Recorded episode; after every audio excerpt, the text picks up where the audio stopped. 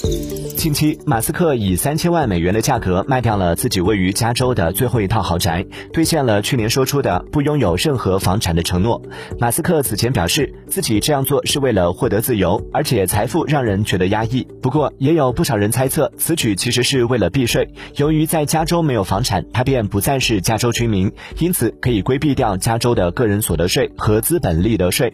据 Insider 估计，此举可以为他节省二十五亿美元。财富让让人觉得压抑，我也好想有这样的压抑呀。